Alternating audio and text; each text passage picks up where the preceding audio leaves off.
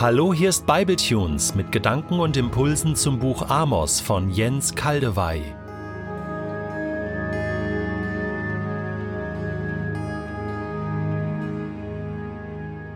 Bevor ich heute den Text lese, brauchen wir etwas Vorbereitung. Ein schwieriger Abschnitt. Eine Anklage nach der anderen wird ausgesprochen. Der Löwe brüllt sehr laut. Die Strafen, die angekündigt werden, sind echt schlimm, und Yahweh, der Gott Israel, setzt noch einen drauf und noch einen drauf. Der Löwe hört einfach nicht auf mit seinem Gebrüll. Es ist fast nicht zum Aushalten. Genug, Gott, es reicht, bitte hör auf. Aber Gott hört nicht auf, weil das Verhalten der Oberschicht des Nordreichs und anderer Gruppen in Israel tatsächlich zum Himmel schreit, weil Gottes Anklagen berechtigt sind, weil die Strafe tatsächlich angemessen ist Jesus selbst sagte später in einer seiner zentralsten Predigten, der Bergpredigt, seinen Jüngern, richtet nicht, damit ihr nicht gerichtet werdet, denn mit welchem Gericht ihr recht richtet, werdet ihr gerichtet werden, und mit welchem Maß ihr messt, wird euch zugemessen werden.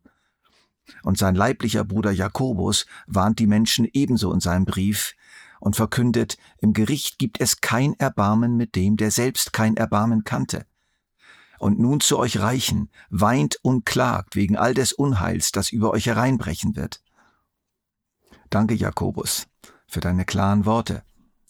Und so lasst auch uns tapfer mit ein wenig Ausdauer auch auf die Worte von Amos hören und dabei nicht vergessen, dass sie Ausdruck der Liebe sind und nicht Ausdruck unangemessener, überschießender Rache Gottes. Und jetzt lese ich in der Übersetzung Hoffnung für alle, Amos Kapitel 8, die Verse 1 bis 14. Wieder gab Gott der Herr mir eine Vision. Darin zeigte er mir einen Korb mit reifem Obst. Er fragte mich, Amos, was siehst du? Ich antwortete, ein Korb mit reifem Obst. Da sprach der Herr zu mir, ja, und so ist auch mein Volk, reif für das Gericht. Von jetzt an sehe ich nicht mehr über ihre Sünden hinweg. Wenn meine Strafe sie trifft, dann werden statt der fröhlichen Gesänge im Königspalast Trauerlieder erklingen. Alles ist voller Leichen, es herrscht Totenstille. Mein Wort gilt. Hört zu, die ihr die Armen unterdrückt und die Bedürftigen zugrunde richtet. Ihr sagt, wann ist das Neumondfest endlich vorbei? Wann ist die Sabbatruhe bloß vorüber, damit wir die Kornspeicher wieder öffnen und Getreide verkaufen können? Dann treiben wir den Preis in die Höhe, wir verkleinern das Getreidemaß und machen die Gewichte auf der Waage schwerer, wo die Käufer ihr Silbergeld abwiegen. Auch die Waage selbst stellen wir falsch ein. Bestimmt können wir sogar noch den Getreideabfall verkaufen. Wer euch Geld schuldet, den macht ihr zum Sklaven. Ja, ihr verkauft einen Armen schon, wenn er ein paar Schuhe nicht bezahlen kann. Der Herr aber, dessen Namen ihr so stolz im Mund führt, hat sich geschworen, niemals werde ich vergessen, was sie getan haben. Ja, ihretwegen soll die Erde beben. Sie wird sich heben und senken wie der Nil in Ägypten, und die Menschen werden alle miteinander um ihre Toten trauern. Ich, Gott der Herr, kündige euch an, an jenem Tag lasse ich die Sonne schon am Mittag untergehen, und die Dunkelheit bricht am helllichten Tag über das Land herein. Eure Freudenfeste lasse ich zu Leichenfeiern werden, und eure fröhlichen Lieder zu Totenklagen. Ich sorge dafür, dass ihr Trauergewänder anzieht und euch vor Kummer die Köpfe kahl schert. Ihr werdet so verzweifelt sein, wie jemand, dessen einziger Sohn gestorben ist. Es wird ein bitterer Tag für euch sein, wenn das Ende kommt. Ich, der Herr, sage euch, es kommt die Zeit, da schicke ich euch eine Hungersnot. Aber nicht nach Brot werdet ihr hungern und nicht nach Wasser verlangen, nein, nach einem Wort von mir werdet ihr euch sehnen.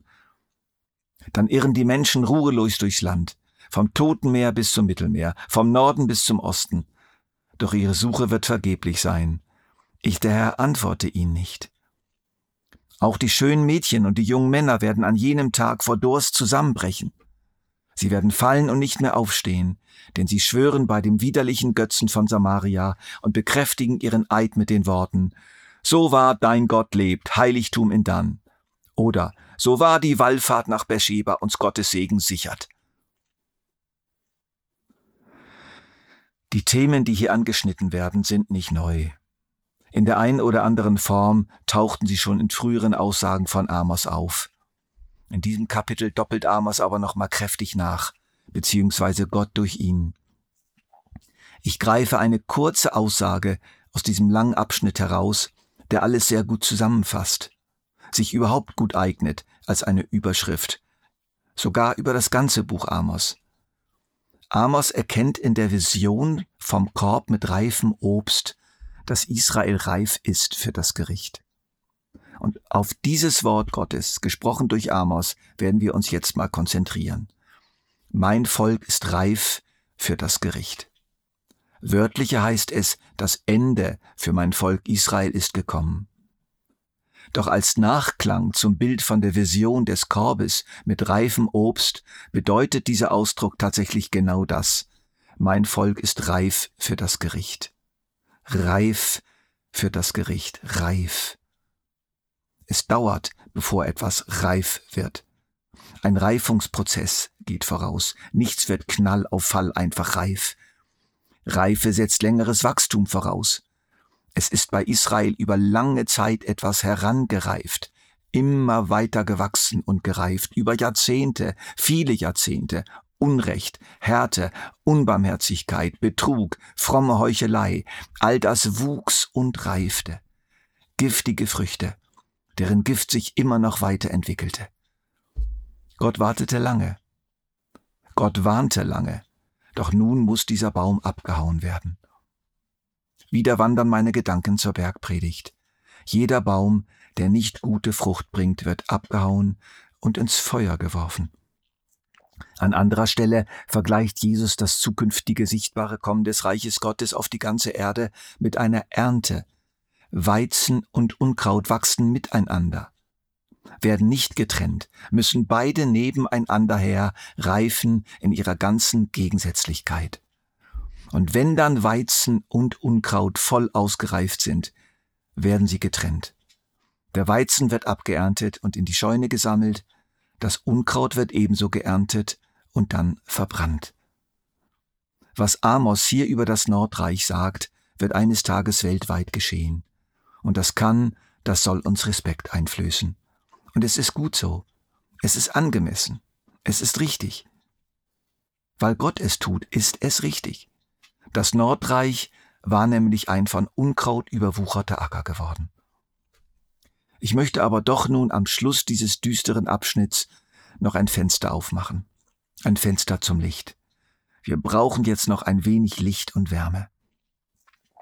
Genauso wie viele zum Gericht heranreifen, reifen viele zu einer ganz anderen Ernte heran, einer fröhlichen Ernte.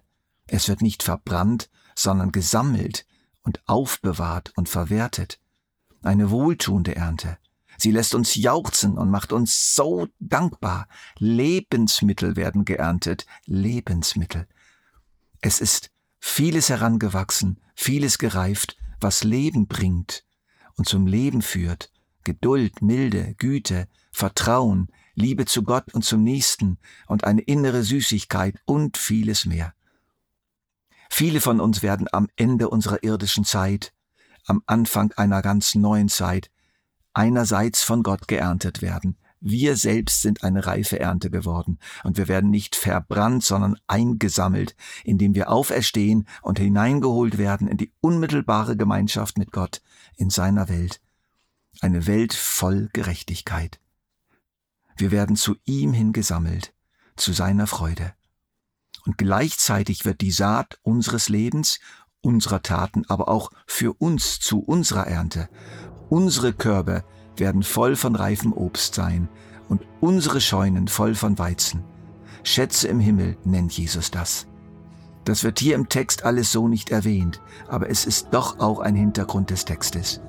Die gewaltige Fülle und Herrlichkeit dieser lange gereiften Früchte wird das reif gewordene und schlussendlich verbrannte Unkraut vollkommen in Vergessenheit geraten lassen. Mein Volk ist daran gereift zur Auferstehung, zum ewigen Leben.